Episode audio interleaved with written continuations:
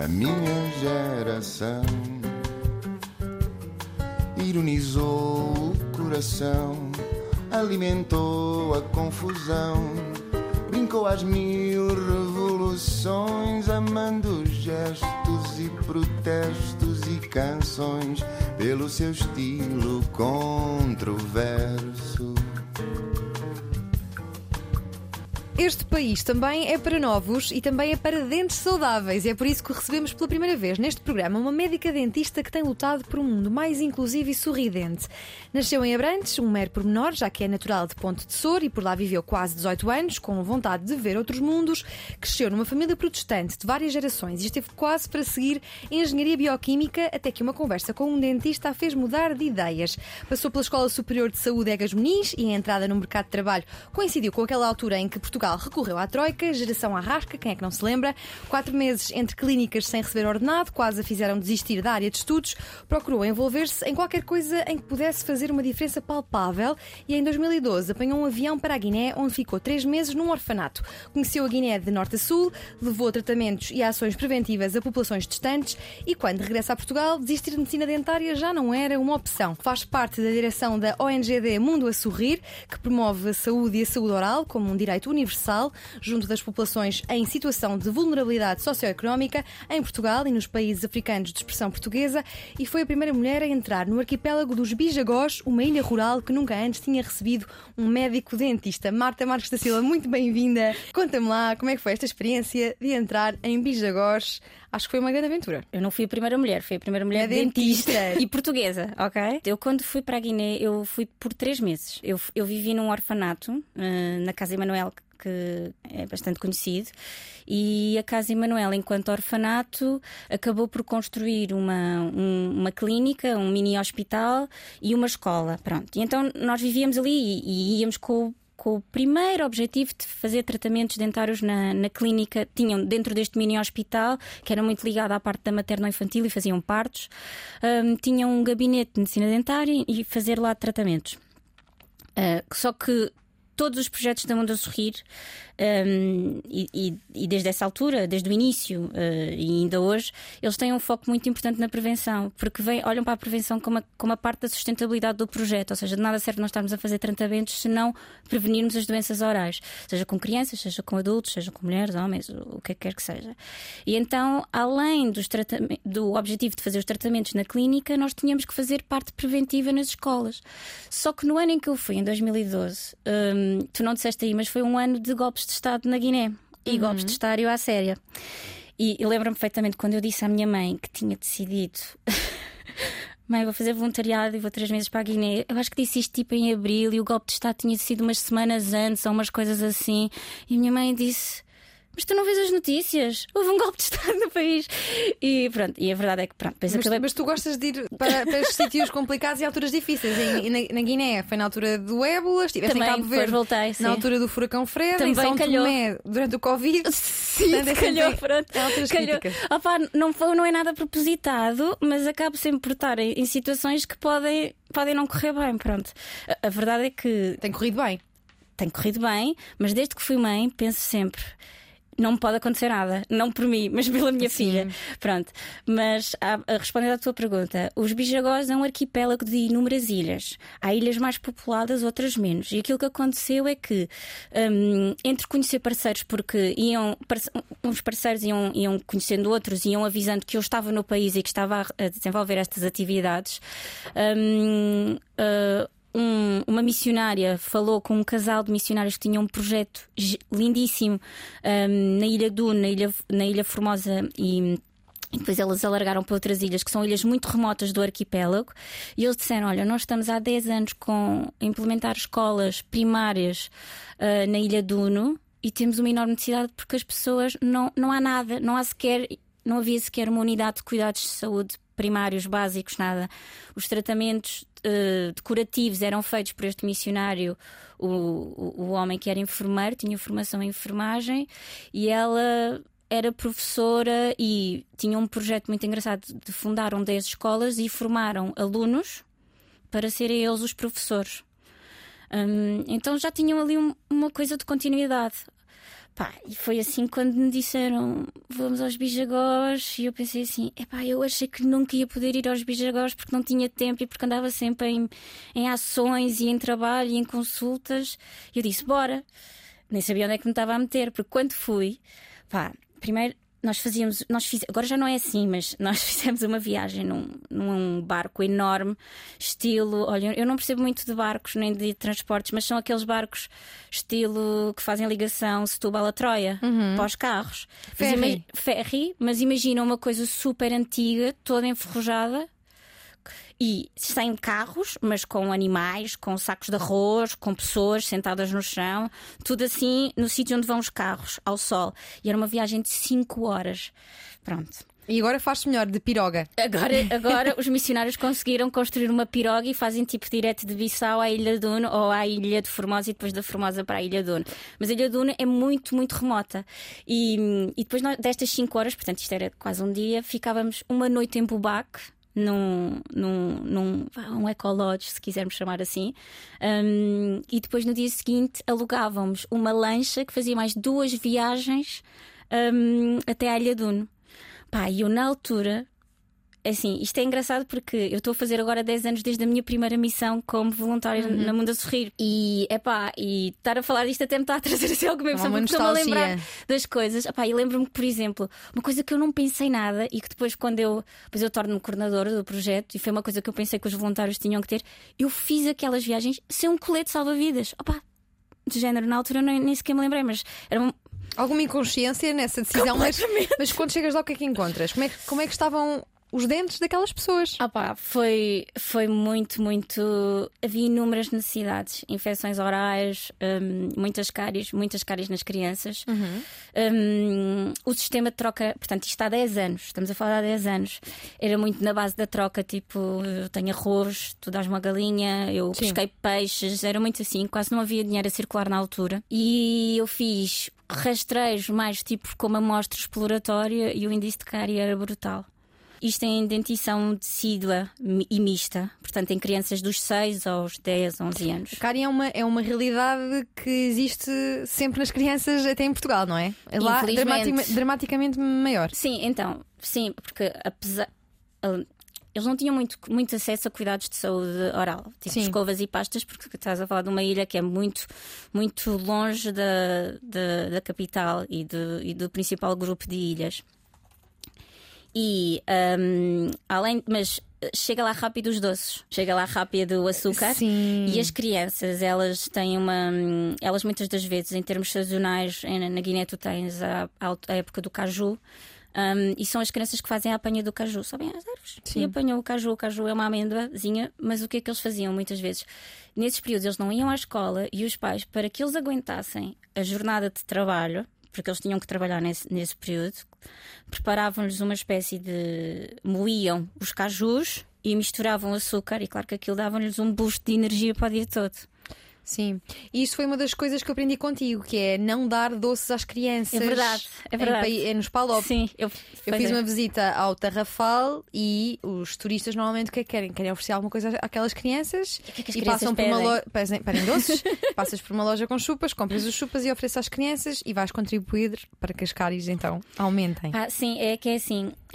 Eu percebo que hum, a mendicidade e, e a miséria, quando nós vamos a estes. E atenção que eu não estou a ser depreciativa quando digo miséria, Sim. mas há mesmo muitas carências. Sim. E às vezes mesmo a questão da carência afetiva, nós achamos, oh, coitadinho, ou ah, está aqui sozinho, oh, pronto. E achamos que o doce é aquela coisa que vai alegrar a criança naquele momento. E, e, e, muito provavelmente vai alegrar, porque é açúcar e, e, nós gostamos de comer açúcar, toda a Sim, gente gosta de comer açúcar. Efetivamente ficam muito contentes e nós ficamos contentes por vê-las contentes. Claro. Então o que é que nós devemos fazer nessas circunstâncias? O que é que devemos dar às crianças? Um, Pastas de dentes? Podes dar pastas de dentes, podes dar escovas de dentes, ou podes um, dar balões, podes dar lápis, podes dar qualquer coisinha mais simples um, e podes simplesmente dizer os doces fazem-te mal. Aqui a questão é que um, um, turista não tem muito impacto. O problema são os inúmeros turistas inúmeros que fazem turistas, isto, porque exatamente. as crianças inúmeras vezes pedem isto. E tu falaste do Tarrafal, o Tarrafal é em Cabo Verde, e em Cabo Verde há muito esta cultura da senhora à porta da escola com os doces uhum. a vender, tu deves ter visto isto. Exato. Portanto, é uma coisa muito fácil, mesmo que o turista não dê o doce em si de, de dinheiro, eles vão usá-lo para comprar doces. Eles vão usar para comprar doces mesmo. Sim. E o que é que faz a Mundo a sorrir? Além de ensinar que não devemos dar doces às crianças. Põe as pessoas a sorrir. não, pronto. A Mundo a sorrir hum, é uma, uma ONGD, uma organização não governamental para o desenvolvimento. Um, foi fundada em 2005 e a missão principal é, como tu disseste muito bem, é promover a saúde oral como um direito universal. E nós temos vários projetos onde temos diferentes públicos-alvo e, consoante o público-alvo, o objetivo é sempre este: é promover a saúde oral conforme a necessidade daquele público-alvo. Uhum. Portanto, as atividades que são desenvolvidas especificamente em, na Guiné são de uma forma, em São Tomé são de outra, em Cabo Verde de outra, em Portugal de outra. Nós também trabalhamos em Portugal e em Portugal um, temos inúmeros projetos muito interessantes, trabalhamos com, com mulheres.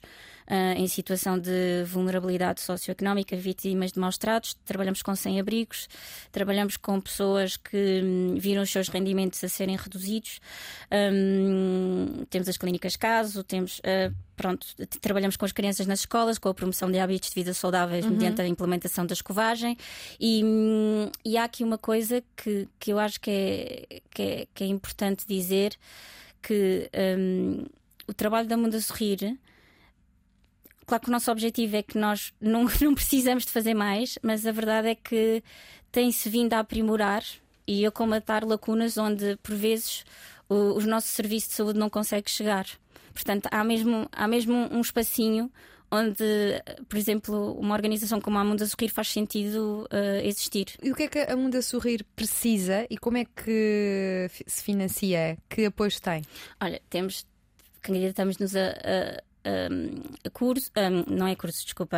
Um, a fundos? A fundos, exatamente. Sim. Candidatamos-nos a fundos, um, temos mecenas, uhum. um, temos parceiros, parceiros institucionais, uh, pessoas que nos abrem portas, que nos apresentam as outras pessoas, temos fundos internacionais. Um, isto depois depende um pouco também dos projetos. Normalmente são os projetos que se, se candidatam, que no, nós fazemos candidaturas dos projetos a isto, e, e, o, e o problema aqui principal é que a saúde oral não é vista como uma prioridade. Um, de uma forma geral, apesar da, da OMS recentemente até ter feito um, um, um statement e fez uma reunião, isto, isto, isto é recentíssimo, um, onde fala mesmo que tem que haver uma, uma agenda uhum. uh, até 2030 para uh, permitir o acesso dos cuidados de saúde oral de forma equitativa. Dentro Por... dos, dos 17 ODS? Sim, sim é. Objetivos não, não dentro dos 17 ODS. Isto foi uma coisa que surgiu, uma reunião em Genebra há pouquíssimo tempo. Redigiram um documento onde eles dizem que a saúde oral tem que ser uma prioridade, porque nos ODS o que vem escrito é que tu deves reduzir, ok, é, uh, saúde de qualidade, que é, o terceiro, é o terceiro, e é o terceiro ODS, e promover o bem-estar e a saúde mental. E aqui a questão, quando é a saúde de qualidade, a principal causa de morte no mundo principal são as doenças não transmissíveis, representam dois terços das doenças uh, de morte precoce, ou seja, antes dos 70 anos. E as doenças não transmissíveis são o quê? É o cancro, é a diabetes, é as doenças cardiovasculares, um, é a obesidade e estas doenças são altamente preveníveis e os fatores de risco para estas doenças são os mesmos da saúde oral. Uh, portanto, tu para prevenir estas doenças, tu vais o quê? Vais um, entrar com um, políticas antitabágicas, anti-alcoolismo, um, parte dietética, uh, parte uh, física para o sedentarismo. E se tu olhares para, estes, para, estas medidas, a única coisa que não está contemplada é os hábitos de saúde oral, mas todos os outros, eles vão influenciar positivamente e prevenir a saúde oral. E muitas das vezes, já nem falo pela relação das doenças orais com as doenças do corpo, com a diabetes, com partos prematuros, com hum, alterações no desenvolvimento das crianças, em termos craniofaciais e mesmo de desenvolvimento estrutural da, da própria criança. Um, traumatismos dentários, cancro oral, ou seja, N coisas que está tudo relacionado com a saúde em geral e o próprio bem-estar, a saúde mental. Há muitas pessoas com problemas de saúde mentais que vêm a deixam de lavar os dentes porque sentem-se deprimidas Sim. e Há um desleixo, não é? Há um desleixo. Sim, tu então está relacionado que, com tudo. Sim, tu defendes que a base de acesso à saúde de forma equitativa devia começar pela implementação de estratégias e medidas em literacia. Completamente, em sim. Queres uh, concretizar? Opa, uh, basicamente, se, se, se a primeira medida que tu facilmente consegues chegar a todas as pessoas de forma equitativa é pela literacia em saúde, é um empoderamento. É tu pegares nestas pessoas e explicares-lhe que com uma simples escova, uma simples pasta e com simples escolhas para hábitos de vida saudável, tu podes reverter o teu ciclo de doença e posteriormente a isso o teu ciclo de pobreza, porque podes, por exemplo, arranjar trabalho se estás numa situação de desemprego. Ninguém vai dar emprego a uma pessoa que não tem os dentes, ou principalmente se for atendimento ao público. Na altura do Covid andávamos todos de máscara, ninguém queria saber. Mas fora isso, pronto. E, e é engraçado porque na, nós na Mundo a Sorrir temos muitos. Hum, muitas histórias de muitos utentes que pá, desde. Lembro-me agora recentemente de um senhor que era fotógrafo.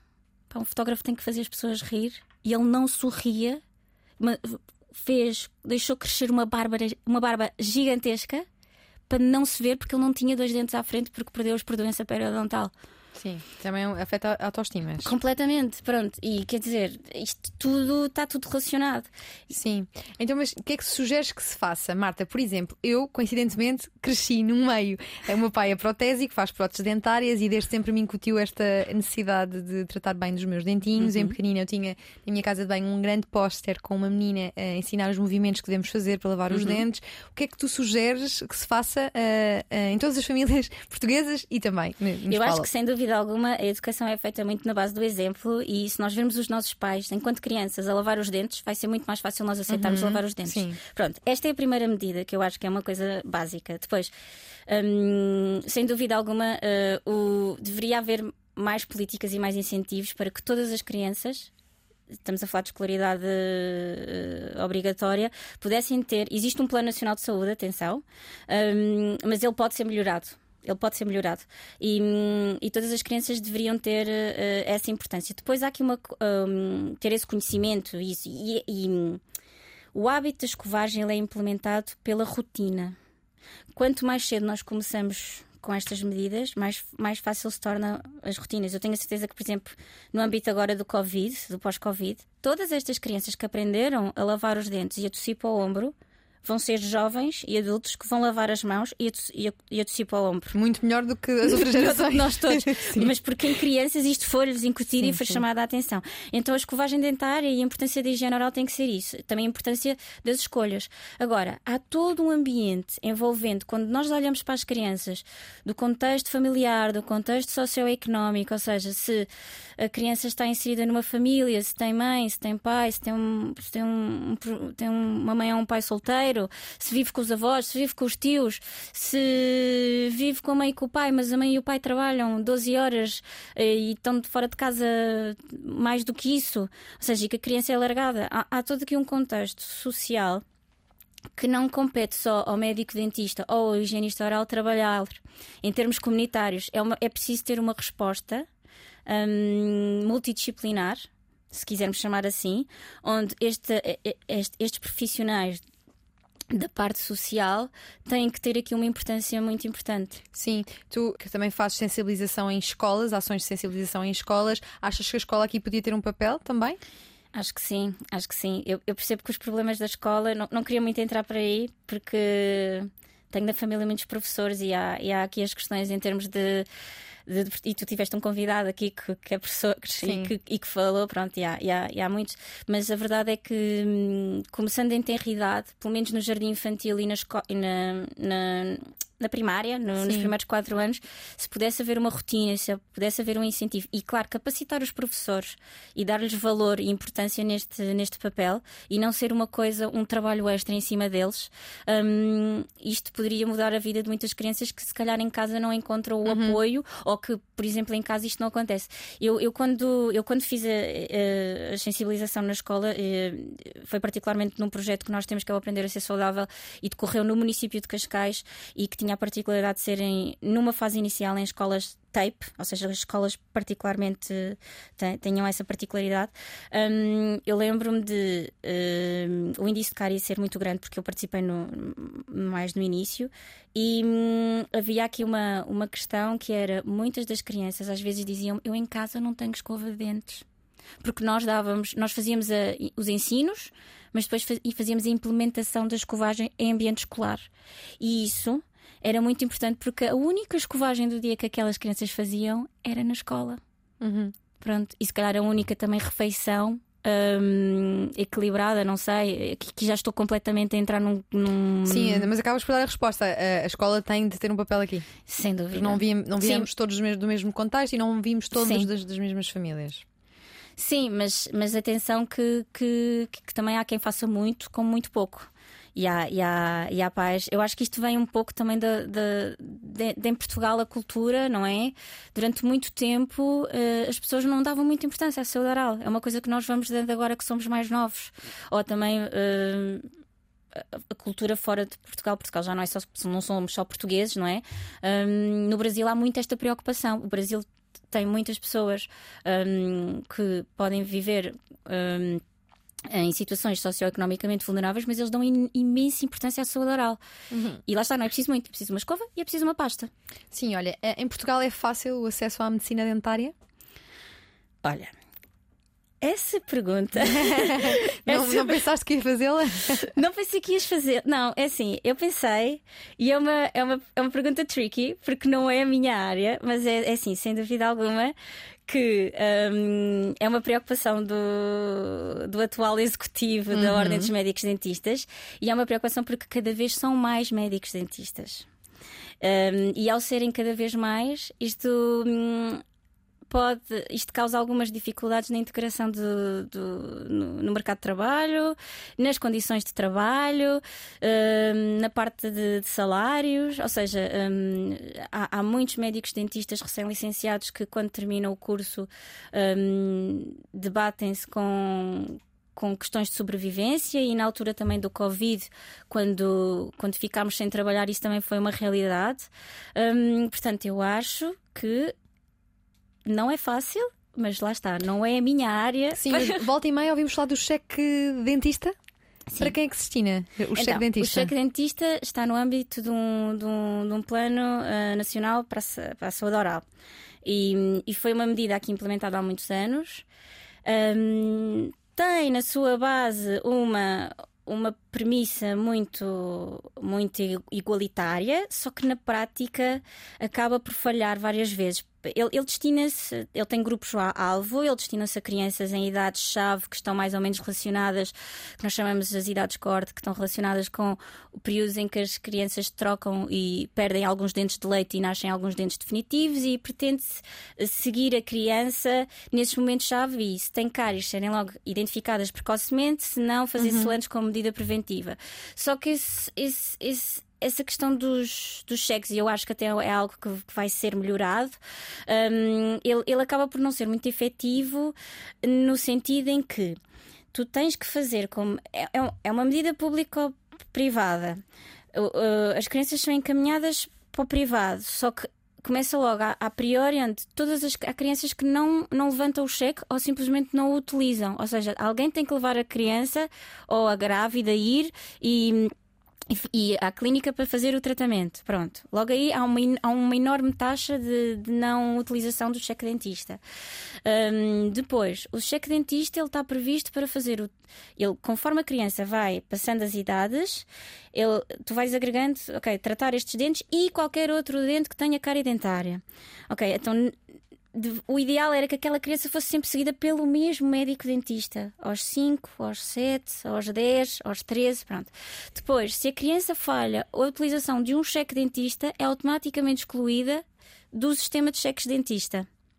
E essa desistência, entre aspas, do cheque dentista tem mais uma vez que ver com a tal falta de sensibilização para a importância da saúde oral? Pronto, o cheque dentista tem previsto e é obrigatório no seu regulamento. Um, uh, ah, o médico dentista fazer essa sensibilização, ou seja, ter uma consulta de higiene oral onde faz a destartarização, o polimento e ensina a criança a lavar os dentes. Mais do que ensinar a criança a lavar os dentes, tem que ensinar o adulto. Porque as crianças até aos 10 anos elas não têm a motricidade fina um, completamente desenvolvida para executar uma técnica de escovagem 100% correta. Então, até aos 10 anos, um adulto tem que supervisionar e tem que fazer um reforço da escovagem. Sim. Eu percebo muito o orgulho dos pais quando dizem: Ah, doutora, uh, ele tem 5 anos e já lava os dentes sozinhos. E claro que nós não queremos ali criar logo ali um, um entrave, mas eu sei que aquela criança aos 5 anos não consegue manualmente uh, escovar bem os dentes. Como é que se escova bem os dentes? Esse assunto é ah, é polémico. É polémico. Não, Há existem várias que não se deve fazer assim, deve-se fazer assim. Não, para então... não riscar os dentes. Doutora Marta, tem aqui uma câmera, explica a toda uma população como é que se um, lava os dentes. Nós usamos um tipo odonte, que é uma boquinha uh, para exemplificar a técnica, mas existem várias técnicas, nós estudamos várias técnicas. Mas vá, assim, uma técnica mais generalista. Um, idealmente os dentes de cima nunca devem contactar com os dentes de baixo e a escova deve ter uma inclinação mais ou menos de 40 Durante graus. a lavagem?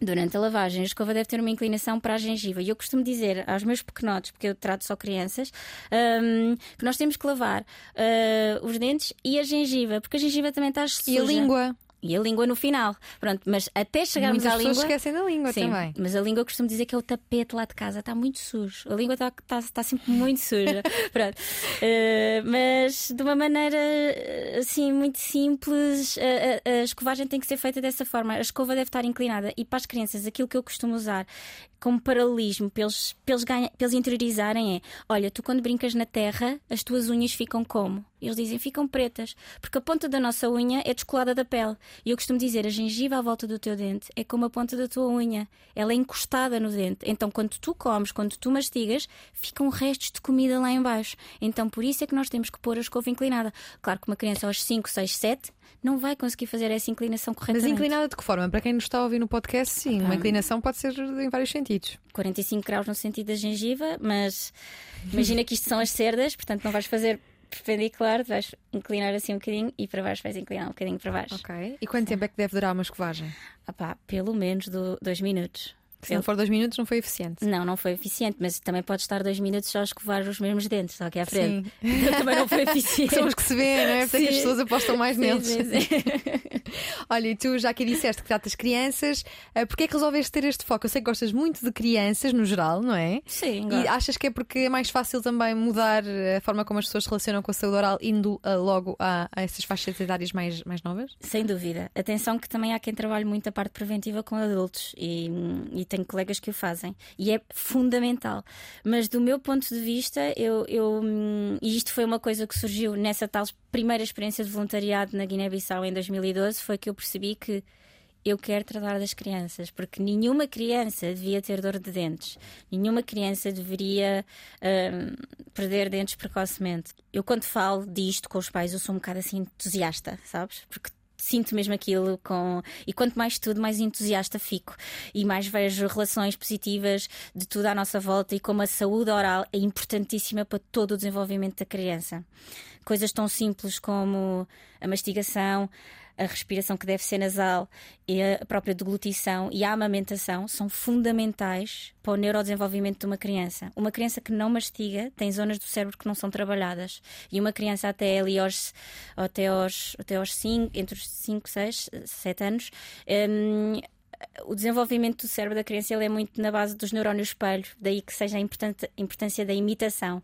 E, e, nós educamos muito pela imitação dessa forma. Sim. Então, quando uh, uma criança que não mastiga, há zonas do cérebro que não são simplesmente ativadas, que estão relacionadas com a parte da memória.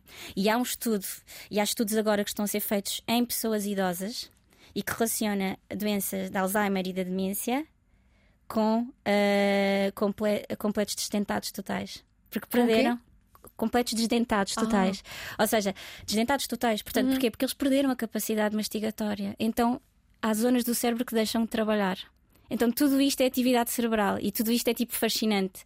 E, e é aquilo que eu te digo: quanto mais eu estudo, e, e, e quando, quando eu, eu adoro fazer consultas de bebés, porque eu sinto que tenho ali os pais naquela fase da vida que querem o melhor para os filhos, e então tipo vou injetando informação: isto é importante, isto é importante, isto aquilo é importante, Sim. e hum, para tentar prevenir ao máximo Sim. e para evitar que aquela criança tenha uma vida o mais porreira Sim. possível. Olha, Marta, os nossos ouvintes também são muito curiosos, portanto, vamos aqui a injetar mais informação. Que cuidados é que uma pessoa deve ter uh, com os dentes ao longo de uma vida? Começando uma, pelas crianças. Eu lembro-me que fazia o flúor várias okay, vezes. Pronto, o flúor, um, o mais efetivo é pelo menos uma pasta de 1000 ppm de flúor numa uma escovagem duas vezes por dia. Atenção que a escovagem deve ser feita a partir do primeiro dente, mas claro que se somos um bebê com um dente ou dois, não vamos usar uma grande quantidade, deve ser o equivalente a meio grão de arroz cru.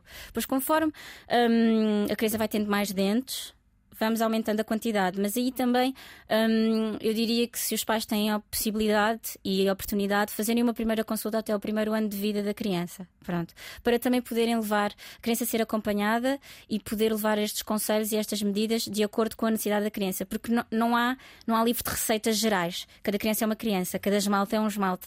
Há esmaltes, há crianças com defeitos de esmalte, são os esmaltes mais porosos, mais suscetíveis à cárie dentária. E aquilo que nós fazemos é quando uma criança vem numa primeira consulta, um, quando avaliamos tudo, há uma coisa que nós fazemos que é a identificação do risco de cárie daquela criança, se é baixo, se é moderado ou se é elevado. Então, as minhas medidas preventivas para uma criança com elevado risco de cárie, que tem que observar vários parâmetros, vão ser diferentes de um baixo risco de cárie, até mesmo na questão do acompanhamento médico-dentista. Há crianças que podem ir uma vez por ano, há crianças que têm que ir de 3 em 3 meses. A cárie está sempre relacionada com o açúcar? Consegue logo detectar uma, se uma criança é muito gulosa ou não? Não, a cárie não está sempre só relacionada com o açúcar. A cárie é multifatorial e há vários fatores. Hum, há a questão dos respiradores orais, que também favorece e que nós cada vez mais vamos tendo crianças com respiradores orais por causa da questão das doenças respiratórias e da parte imunológica, das alergias, os asmáticos. Hum, mesmo também pela parte da medicação que fazem, que acaba por causar muita secura na boca. Hum, depois, claro que tens a parte do açúcar. Um, e depois tens a qualidade do próprio esmalte, ou seja, há esmalte, há crianças que acabam por, quando os dentes erupcionam, virem com alguns defeitos estruturais na composição do esmalte, em que esse esmalte é poroso. O esmalte, ele, ele tem sempre uma. Ele é como se fosse uma matriz, uma rede, imagina assim, uma coisa completamente fechada. E quando o dente erupciona, se tem um defeito de esmalte, é como se fa faltassem fios nessa matriz, como se fosse uma blusa e faltasse fios nessa, nessa malha. Então é como se tivesse mais poros. Então, ao ter mais poros, é mais fácil ficarem detritos e as bactérias também colonizarem.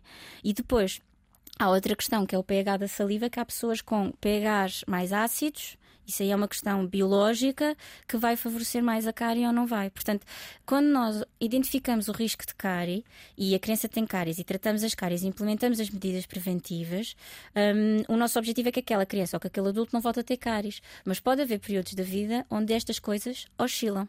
Uhum. Por exemplo, nos adultos, às vezes, pode estar relacionado com picos de stress ou Uhum. parte de, da parte da saúde mental, pronto, há sempre assim alterações.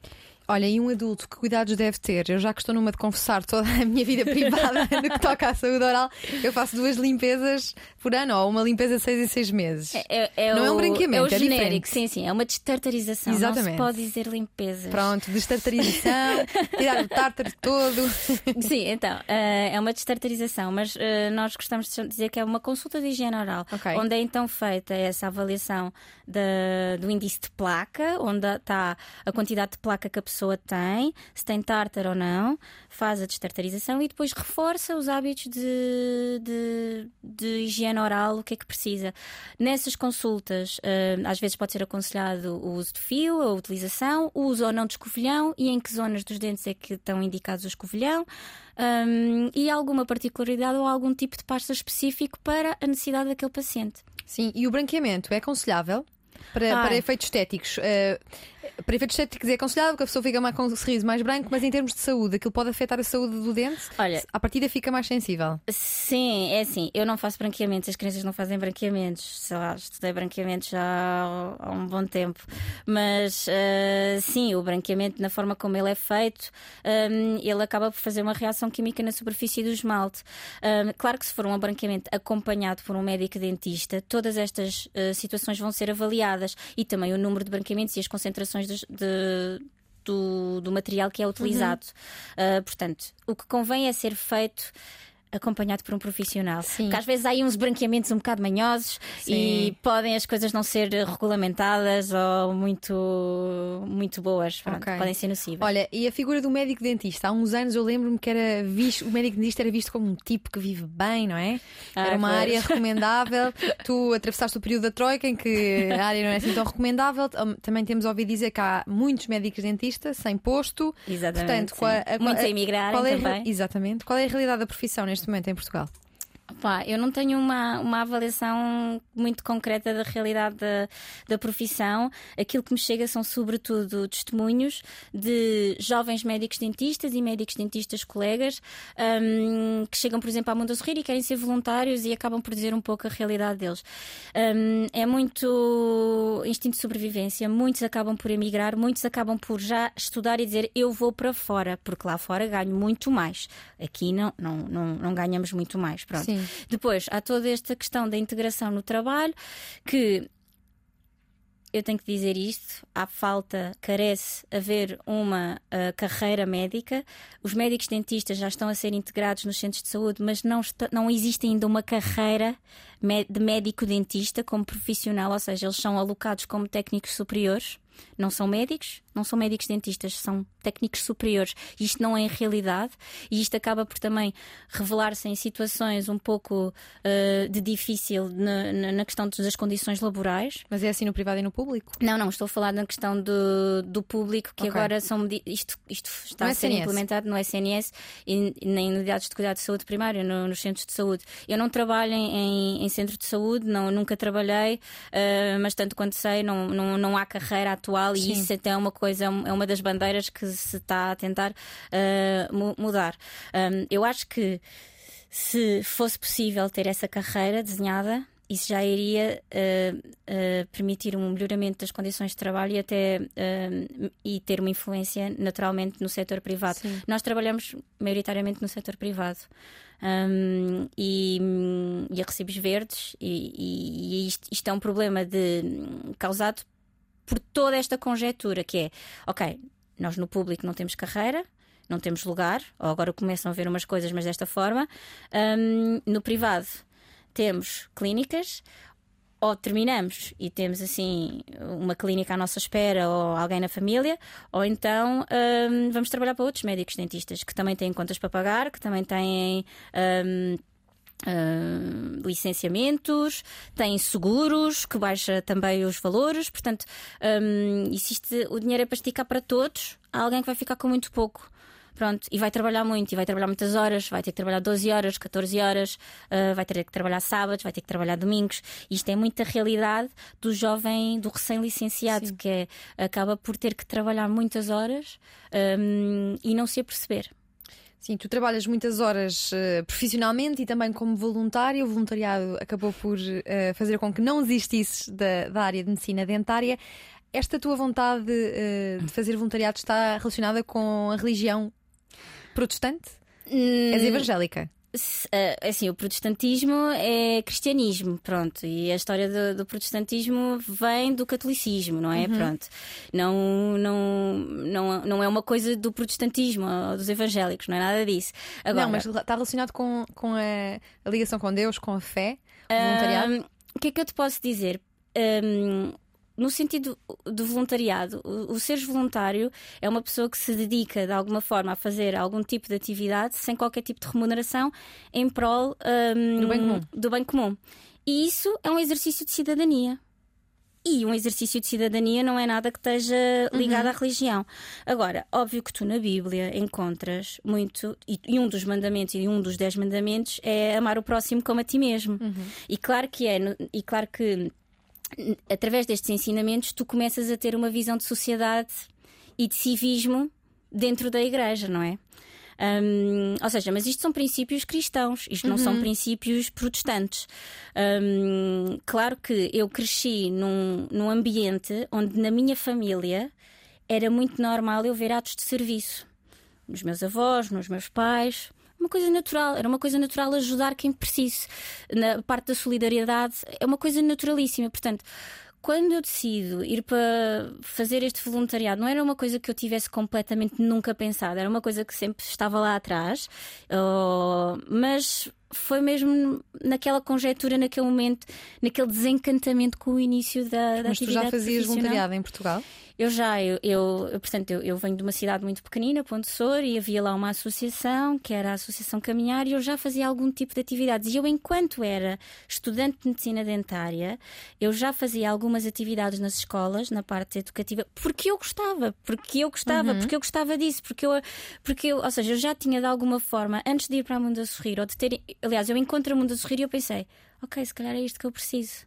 Um, e uh, estava e estava tão. estava mesmo desmotivada com aquele ambiente de, de clínica e de consultas e de ter um gestor atrás de mim a dizer temos que faturar mais e coisas assim do género. Pá, eu não me revia nada naquilo e, e, e claro, acompanhado com isso, quatro meses sem receber.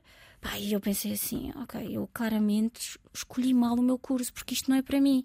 Mas depois quando, quando vou e tive. E, e, ah, eu fui sozinha, eu tive três meses sozinha na Guiné-Bissau, ou seja, não tinha outro voluntário.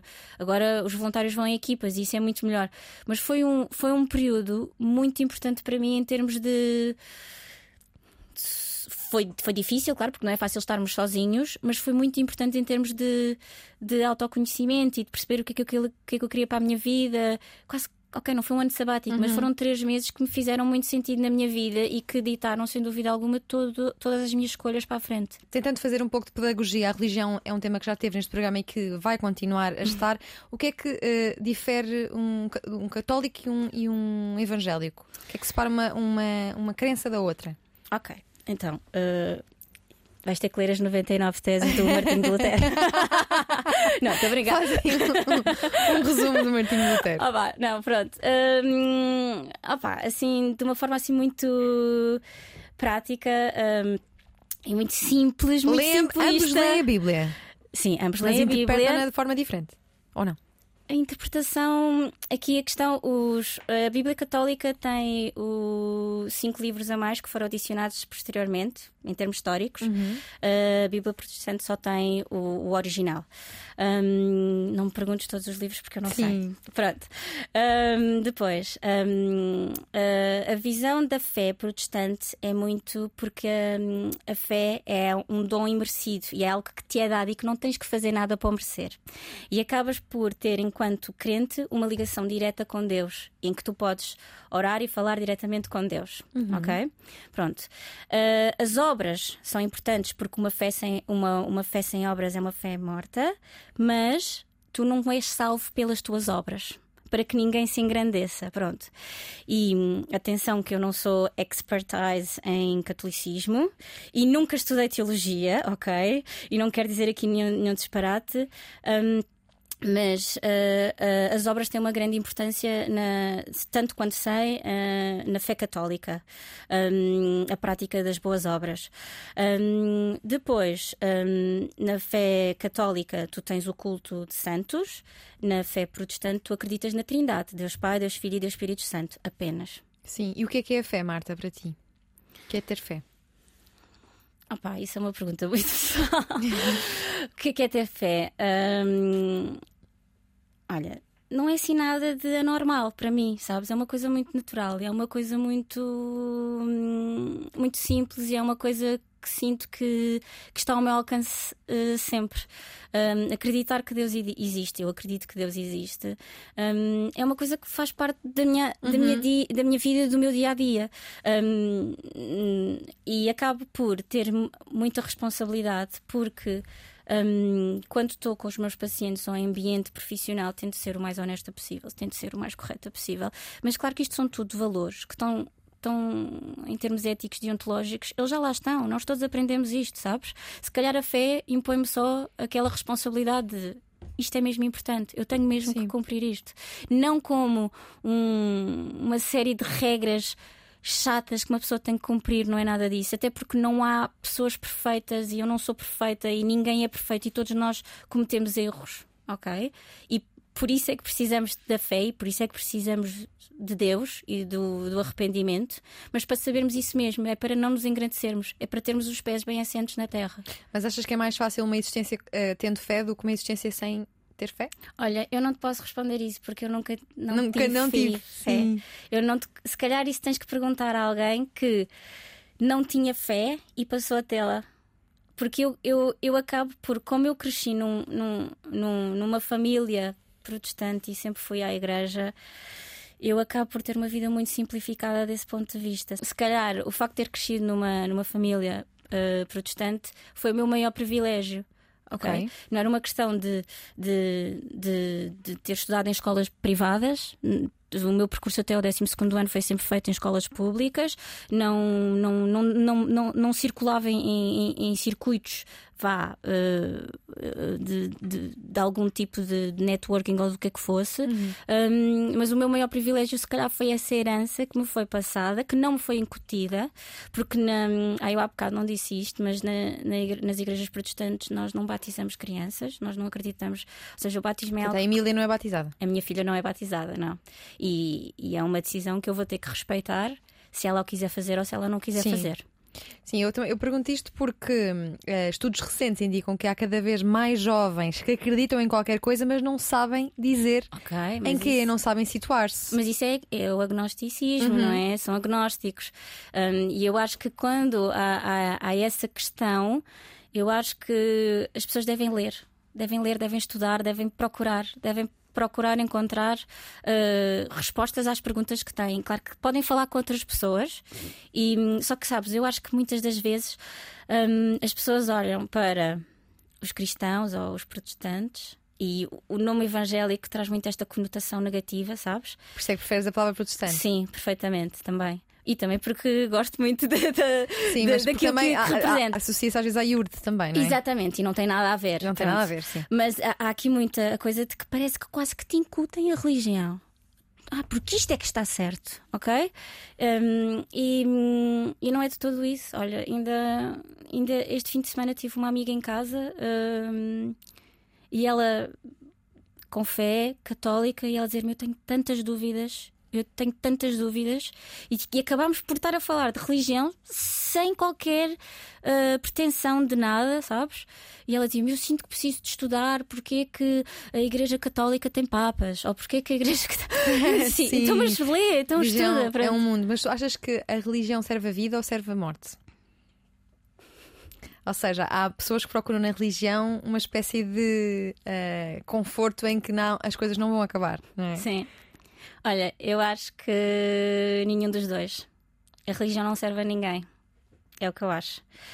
Eu acho que nós é que temos que servir os outros. Mas respondendo à tua pergunta na questão da morte, e eu percebo aquilo que tu estás-me a querer perguntar, eu sempre vivi muito cedo a existência da morte, a existência da finitude, uhum. de que a uhum. vida aqui acaba. E claro que tu, quando tens fé, tu acreditas na eternidade uh, e acreditas numa vida depois daqui. Mas a verdade é que o acreditar numa vida depois daqui pode não mudar nada se tu simplesmente acreditas que a vida acaba aqui e não vais ter nada. Porque o viver depois daqui uhum. não, não, não, não apresenta nenhuma. Nenhuma coisa extraordinária. Só, só se tu fores uma pessoa que queira viver muito, não é? Mas se tu também achares que, ok, pronto, eu vivi e morri e está tudo bem e fiz o que pude fazer enquanto cá estive. Pronto. E então hum, eu acho que que a questão da existência da morte, particularmente para mim, isto, isto, é uma resposta muito pessoal. Isto não tem, olha, nem sei se não quer estar a ofender Tudo aqui é ninguém. pessoal. Não Sim, mas, pronto, mas não quero, mas não quero estar a ofender ninguém. Para mim, a existência da morte é tão natural quanto a existência da vida. Ou seja, tu quando nasces, a minha mãe sempre me disse isto. Olha, isto é uma frase da minha mãe. A minha mãe é uma pessoa muito desperta, muito a inteligente. Fernanda Marques da Silva. Exatamente. Uh, a minha mãe sempre disse isto. Tu quando nasces já estás a caminhar para a morte. E é verdade, é porque verdade. tu para morrer só precisas de estar vivo, não é? Sim, então... olha, a tua vida uh, abrilhantou-se há três anos com a Emília. Passaram-te a religião. Também estás a passar a religião protestante à Emília? Nós, uh, enquanto família, frequentamos uma igreja posso dizer qual é a igreja, a Igreja Batista da Graça. Uh, e, e, e, sim, ela vai connosco porque é nossa filha e não vai ficar sozinha em casa. Sim, tu também a levas para as missões de voluntariado. Aliás, relevaste recentemente. Sim, lá está. Ela participa da nossa vida de tudo o que nós fazemos. Eu, eu, o último país uh, dos projetos da Mundo Sorri que eu visitei foi em São Tomé e foi em fevereiro e a coisa ainda estava assim meio esquisita de, de Covid e eu achei, olha, se calhar eu vou e nunca mais vou poder voltar a São Tomé e eu ia particularmente primeiramente para São Tomé e depois para o Príncipe. E eu pensei, isto é uma oportunidade única e a Emília está naquela parte da idade que já percebe algumas coisas, não percebe tudo, mas já percebe algumas coisas, porque ela está com 3 anos, e, e é a partir dos 3 anos que as crianças começam a interiorizar algum tipo de de. Ai, só me faço-me lembrar a, a, palavra em inglês. Prejudice. Uh... Preconceito.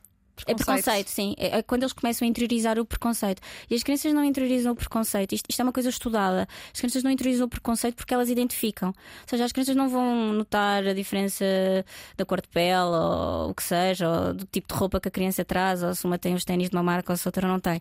Eles vão interiorizar o preconceito porque o veem nos adultos e não se percebem que é preconceito.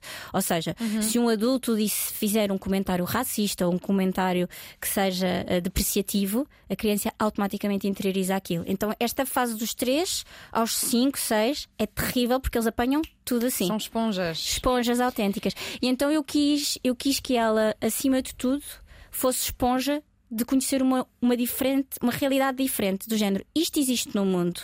É importante que saibas que nem todos os meninos têm, têm acesso a escolas como as que nós temos cá que têm acesso a casas como nós temos cá. Um, é importante isso.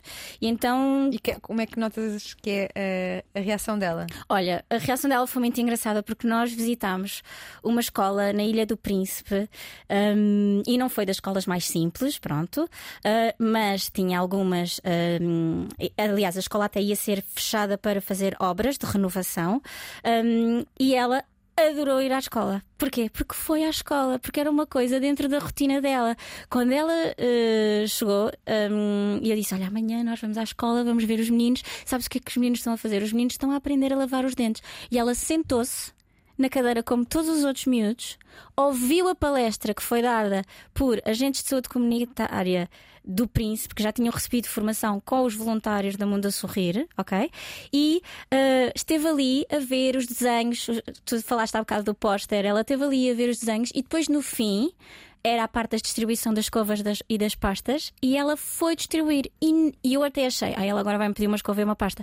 E ela nunca pediu, porque ela sabe que tem uma escova e uma pasta. Uhum. Pronto. Eu sei que tu te interessas muito por, eh, pelo cérebro da criança, trabalhas com crianças, porque é este teu interesse nos mais novos? Opa, eu, eu acho que quando se trabalha com crianças não há limite. Sabes? Não há limite para nada. Naturalmente que os adultos, os adultos são muito mais transparentes, de género. Ah, hoje não apetece ir ao dentista, desmarcam a consulta. Pronto. Uhum.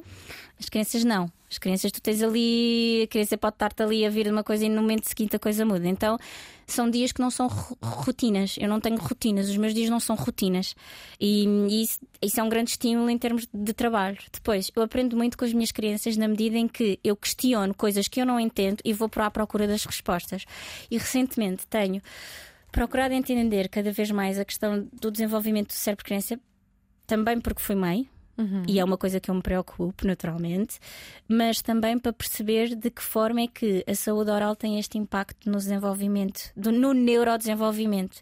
E é extraordinário. Quanto mais eu estudo, mais eu quero estudar. E eu à noite até brincava em casa e dizia assim: epá, eu se calhar ainda vou ter que fazer um doutoramento sobre isto porque eu quero estudar mais, porque eu quero ler mais. Uhum. Pronto, mas eu, mas eu, eu, eu leio muito e estudo muito de coisas que eu gosto, não é? E sou um bocado autodidata. Uma autodidata, sim. sim. Olha, e, e o que é que aprendeste com 10 anos de Guiné em cima? Eu nunca fui à Guiné, portanto, o que é que me podes dizer a Tens mim e a todas as pessoas que nunca foram? Tens que ir, é um país muito bom. É um país muito bom com pessoas muito boas, ok? Um, que, que acaba por as pessoas não terem culpa nenhuma de, das dificuldades políticas ou do que se passa no resto do país. É um país muito bonito. Um, e é um país muito rico em termos de cultura e de ensinamentos. Tu tens uma sociedade matriarcal, ou seja, tu na Guiné tu tens várias etnias e muitas delas são patriarcais, mas nos Bijagós é uma sociedade matriarcal. É a mulher que decide com quem quer casar, é a mulher que trabalha, é a mulher que. E o homem é um passivo. É, nos Bijagós é. Mas não sei se isso é muito bom. Pronto, não, não é completamente passivo, sim, mas pronto, mas, mas é, é um país com muita riqueza uh, nesse sim. sentido. Claro que eu, eu, eu, vejo o país dos olhos de 2012 a 2022 um, e vejo sobretudo com os olhos de quem em 2002 foi para um país que tinha aquelas dificuldades e agora tem um bocadinho menos, pronto. Um, sempre que volto à Guiné é sempre assim um, um momento nostálgico. Um, queria muito fui com uma certa frequência à Guiné um, até 2017, depois acabei por me, por me ter que, que afastar, também fiquei grávida, fui mãe, uhum. etc. E quando voltei em 2020, uh, a Emília tinha 13 meses e eu fui tipo assim de fugida três dias um, e foi mesmo porque eu queria lá voltar. Queria lá voltar, mas, mas, e foi tipo assim um misto. Será que algum dia eu vou conseguir trazer a Emília para aqui? Se calhar não vou, Sim. mas pronto, mas posso, mas posso lhe contar uh, as vivências e as histórias e, e aquilo que também se aprende, aprendi com as pessoas. Sim, eu estava aqui a dizer que não é assim tão bom porque numa sociedade idílica homem e mulher estão uh, equiparados. Claro. Marta, qual é que é um, o sonho agora para ti para o mundo a sorrir? Uma clínica social em Já todos os Palop, além da que tem, além da que tem na Guiné? Olha, uh, não, sobretudo, eu acho que ok, o que é que é, o que é, que é aquilo, aquilo que me faz bater forte? Projetos mais, mais sustentáveis e em parceria com as entidades locais, ver o acrescente valor nos recursos humanos e nas pessoas destes países. Ou seja, sentir que o meu trabalho está feito e está bem feito e estas pessoas podem dar continuidade ou seja, as pessoas de lá. Uhum. Depois, a parte ambiental e a, e a, sustentabilidade ambiental são muito importantes no sentido em que um, a medicina dentária ela é uma área que usamos imenso plástico, as escovas são descartáveis, pronto, então também há aqui esta preocupação que claramente isto é um caminho e uma preocupação que nós temos que, que, que levar à frente. Um, um, eu não tenho dúvida que os projetos como eles hoje estão a ser desenhados vão chegar a um fim, ou seja, no sentido de apropriação local, mas provavelmente, enquanto o mundo sorrir, a organização vai ter que dar um passo mais além para outras áreas de trabalho, ou seja, continuar a promover a saúde oral e a forma sustentável nas outras áreas onde são precisas.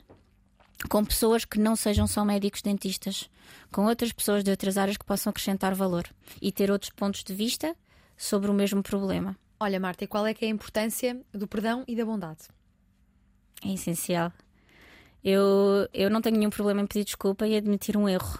Um, mas também não guardo rancor de nada.